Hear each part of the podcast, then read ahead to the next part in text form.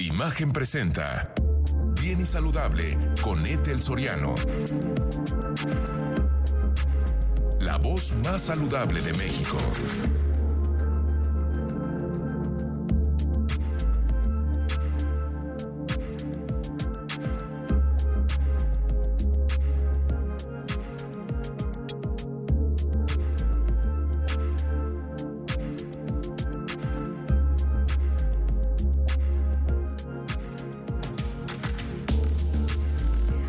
Buenas tardes, los saludo con muchísimo gusto. Yo soy Etel Soriano. Gracias por acompañarnos en Bien y Saludable.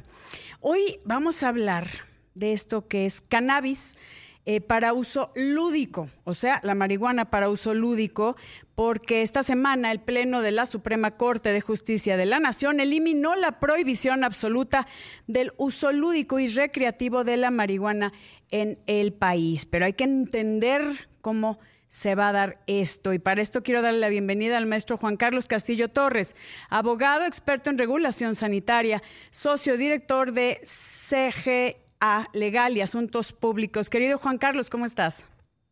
¿Cómo estás, Etel? Pues muy contento de estar aquí otra vez en tu programa y con tu audiencia. Un placer siempre recibirte para hablar de este tema que hay como hay mucha desinformación, hay muchas dudas. Entendemos que eh, la Secretaría de Salud eh, va a expedir permisos, que eso necesitamos entenderlo y que tú nos expliques, a las personas que quieran eh, usar em, marihuana recreativa.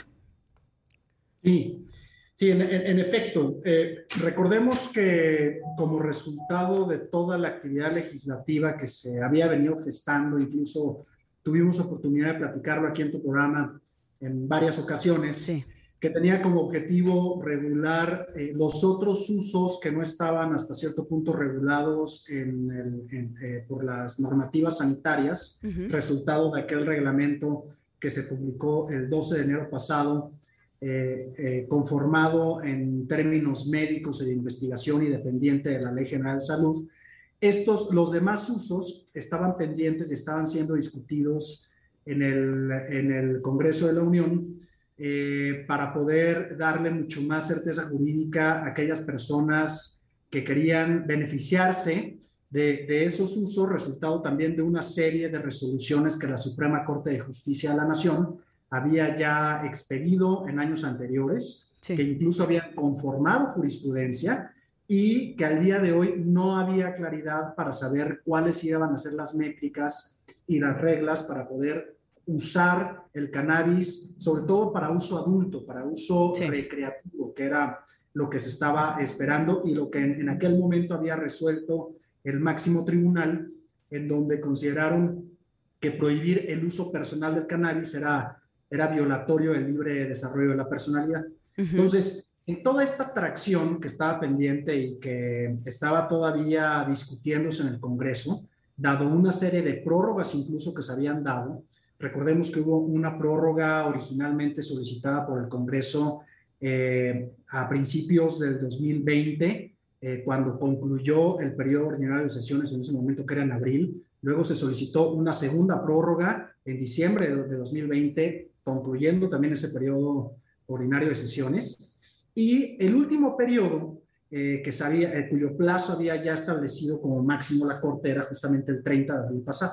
Entonces, el Congreso de la Unión, eh, ni el Senado ni la Cámara de, Diputados lograron concretar una legislación y es la razón por la cual la Suprema Corte de Justicia inicia a petición de una de las ministros de, las salas, que es la ministro eh, Piña, eh, establece la, declaratoria general de inconstitucionalidad, misma que fue discutida y avalada el lunes pasado eh, a través del Pleno de la Corte. Recordemos que una de las condiciones para poder aprobar este tipo de acciones cuyas atribuciones son exclusivas, constitucionales de la Suprema Corte de Justicia de la Nación, eh, tenía que haberse aprobado a través de una mayoría calificada, que significa 8 de un total de 11 ministros. Y fue el 80, ¿no? Lo que sucedió efectivamente. Eh, y eh, logró que la Suprema Corte de Justicia de la Nación, a través de su pleno, declarara que la prohibición al uso personal, al uso adulto del cannabis o el uso recreativo fuera inconstitucional como resultado de todos los antecedentes que ya existían, ¿no? Entonces, la, la instrucción... sí, adelante, adelante. Te voy a preguntar ahorita que acabes. Gracias. La, instrucción que genera la Corte es eh, justamente eh, que los organismos facultados para ello, es decir, el propio Congreso, legisla al respecto. Es decir, si hay una permisibilidad decretada por el máximo tribunal, sin embargo, todavía hace falta la conjunción y, la y que se gesten las políticas públicas sanitarias que están pendientes y que han estado pendientes para que se pueda materializar en reglas claras cómo se va a permitir ese uso eh, del cannabis para fines adultos. Sí. Está la instrucción a la COFEPRIS, en teoría, para que ellos sean quienes eh, expidan estos permisos individuales con una serie de requisitos que deberán de cumplir a las personas que deseen utilizar eh, el cannabis para uso adulto. Eh, y no sabemos todavía a ciencia cierta cómo va a ser la dinámica y cuándo van a, empezar a expedir esos permisos. Oye, a ver, Juan Carlos, una pregunta. Es que desde la vez pasada que tuve el gusto de entrevistarte, me decías que había muchos sesgos, mucha, muchas nubes que no, no quedaba muy claro. ¿Cómo está? Ahorita ya eh, se autorizó se, por, por, el 80% de, de, o sea, es una gran mayoría, se eh, declaró inconstitucional la prohibición em, absoluta del uso lúdico de la marihuana, que, que va relacionado al libre desarrollo de la personalidad, que ahorita necesito que nos platique sobre eso. Pero todavía sigue habiendo sesgos, como decías. O sea, aquí vas a tener que pedir un permiso. O sea, yo quiero fumar marihuana, me tienes que dar un permiso y no puedo tener más de 5 este, gramos, creo, ¿entiendo? Así es, correcto. ¿No? Entonces, todavía hay como mucha, falta mucho para ver quién va a hacer los permisos, cómo los van a, registrar, cómo va a estar todo ese tema. Hay algunos cuidados del cabello que no debes ignorar. Si bien el lavado es importante, la cantidad de veces que lo realices por semana dependerá del tipo de pelo que se tenga. También es importante usar poco shampoo y frotar con suavidad. Finalmente, no hay que peinarlo de forma ruda o con jalones. Antes de continuar con este programa, hoy quiero mandarle todo mi amor y una gran felicitación a mi hija Tamara Nates. Felicidades, mi vida. Que Dios te llene de bendiciones y un camino siempre lleno de alegrías y mucho, mucho amor. Te amo, mi amor. 24 años ya. Ay, qué rápido se va el tiempo. Y también quiero mandar una felicitación a todos los ingenieros. Hoy es el Día del Ingeniero y en especial a mi yerno Julio Abdo. Te mandamos un gran, gran abrazo y bueno, Guatemala y México siempre unidos. Eh, seguimos hablando de cannabis para uso lúdico con el maestro Juan Carlos Castillo Torres. Él es abogado experto en regulación sanitaria. Y nos estabas comentando, eh, querido Juan Carlos, de que pues eh, ya la Suprema Corte eliminó la prohibición absoluta del uso lúdico pero hay, hay como ciertos lineamientos. Eh, yo te quería, yo te preguntaba antes del corte que qué es esto de el libre desarrollo de la personalidad y el respeto a terceros, que no aplica más que con eh, marihuana, entiendo.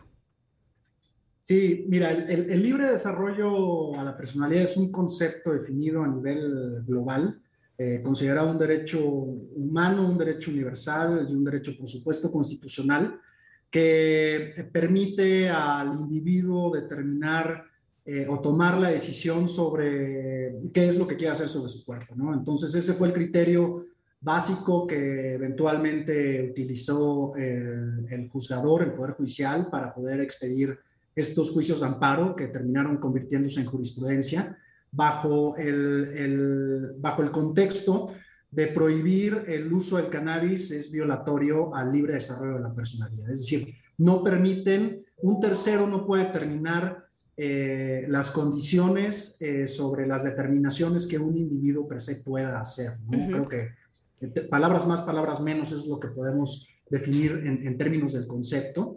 Y ha sido utilizado eh, en todas las variables y en todas las discusiones que se han ido gestando eh, durante esta amplia discusión para legalizar el cannabis en México. Eh, coincido contigo, Ethel, y, haciendo alusión a lo que acabas de, de, mencionar, estamos efectivamente en una zona gris, todavía con una falta de claridad y con falta de certeza jurídica que nos permita definir cuáles van a ser los requisitos que habrá que cumplir para poder hacer exigible ese derecho que acaba de refrendar la Suprema Corte de Justicia a través de, esta Declaratoria General de Inconstitucionalidad que emitió el lunes pasado en pleno. Eh, sin embargo, eh, considero que es un avance muy importante el hecho que la Corte eh, se haya pronunciado sobre este tema ante la omisión legislativa por parte de, ambas cámaras de haber expedido una legislación que estamos esperando ya desde hace algunos años. Importante recordar que hay avances ya en la materia de cannabis, como es el caso del reglamento para uso medicinal, que como ya lo mencioné, se publicó este año, y que eh, si bien ya permite eh, visualizar una política pública en la materia, todavía existen varios espacios pendientes por cubrir. ¿no? No hay claridad en cómo se va a regular el resto de los sectores que están considerados en términos de la Ley General de Salud. Están, está ahorita solo enfocado para aquellos productos que tengan derivados farmacológicos, eh, es decir, eh, medicamentos, pero hay otros rubros que están esperando también en la fila para poder ser regulados y entonces poder llegar al mercado mexicano como, como ha sucedido en otros países, ¿no? Claro. El caso de los cosméticos, alimentos, suplementos alimenticios, etcétera. Estos, estos sectores deben de estar también considerados y, por supuesto, claridad en cómo va a llegar el individuo, cómo va a llegar la persona que quiera, al amparo de esta Declaratoria General de, Inconstitucional, de Inconstitucionalidad, perdón, llegar con la COFEPRIS y entonces pedir a la COFEPRIS que le entreguen el permiso, ¿no? Sí. Ahí creo que nos estamos encontrando en un círculo vicioso en el que si la COFEPRIS no emite el permiso, invariablemente tendremos que regresar a la acción legal vía juicios de amparo para exigirle a la agencia regulatoria que expida los permisos. Yo espero que no sea el caso. Yo estoy optimista en que la agencia regulatoria, ya con la decisión de la Corte, eh, tomará cartas en el asunto y entonces agilizará pues todo este tipo de, autorizaciones que la gente está esperando. Sí, es que esto, por ejemplo, lo hemos hablado, eh, Juan Carlos, desde el 2017 estaba el proceso de aprobación de uso medicinal. Estamos en el 2021 y todavía no queda muy claro, cuatro años después de uso medicinal. Y ahora, con esto, eh, que es eh, la, o sea, la prohibición, eliminar la prohibición absoluta del uso lúdico, también cómo va a ser, porque no es de que puedes fumar en cualquier lado y tener los gramos que quieras, tiene que haber lineamientos, pero eso de pedir permiso eh, a una, ay, ¿qué te puedo decir? Este, a la COFEPRIS, que tiene rezago en miles de, documentos, ¿cómo, ¿cómo va a ser, no? Sí, eh, es, todavía incierto cuál va a ser la dinámica que tenga la agencia regulatoria al respecto. Eh, Entiendo que ahorita, eh, con, los cambios administrativos que se han dado en la, en la comisión, uno de los principales, eh, de las prioridades que, que, se ha definido con esta nueva gestión es justamente eh, mitigar el rezago que, en tramitología que hay, que hay en, la, en la COFEPRIS, ¿no? Y lo veo un poco difícil, pero no sé cuántos años deban de pasar para, para que se pongan al día, ¿no? Es, correcto, es correcto, pero bueno, al menos está la intención, está la voluntad política, yo espero que así sea. Pero regresando al tema del, del, cannabis, sí creo, Etel, que es eh, bien importante que exista claridad, porque aquí creo que se está eh, traslapando eh, obligaciones y competencias que incluso habían estado definidas en, en, el reglamento que se publicó en enero para uso medicinal y de investigación, en donde había incluso un artículo transitorio que eh, abordaba la, necesidad para que la Secretaría de Agricultura y Desarrollo Rural eh, expidiera los lineamientos que establecieran claridad sobre el proceso de, siembra. De siembra, sí. Siembra, cultivo, cosecha, ¿no? Exactamente, o sea, para iniciar con el proceso de producción para fines medicinales que está establecido en el reglamento y que al día de hoy pues, está todavía pendiente ahí en la Secretaría de Agricultura por expedir esos lineamientos. Y por el otro lado, la definición de la Corte es que la COFEPRIS eh, va a ser quien determine todo lo relativo a la, semilla este, para efectos de uso personal. Entonces, ahí ya no hay claridad. ¿Qué es lo que va a pasar con eh, la disposición transitoria del reglamento para uso medicinal de, de, enero que le daba atribuciones a la Secretaría de Agricultura en contraposición con la instrucción que da la Corte respecto a que la COFEPRIS determinará el tema de la semilla para uso personal. Entonces, uno es para uso medicinal y, otro, es personal. para uso personal, pero hay, hay, hay eh, invasión de, esferas de competencia por parte de los organismos gubernamentales. Todo eso lo complica más porque va a ser, a ver, es medicinal, es personal, estamos hablando de siembra, cultivo, cosecha, transportación, o sea, es, es todo un tema.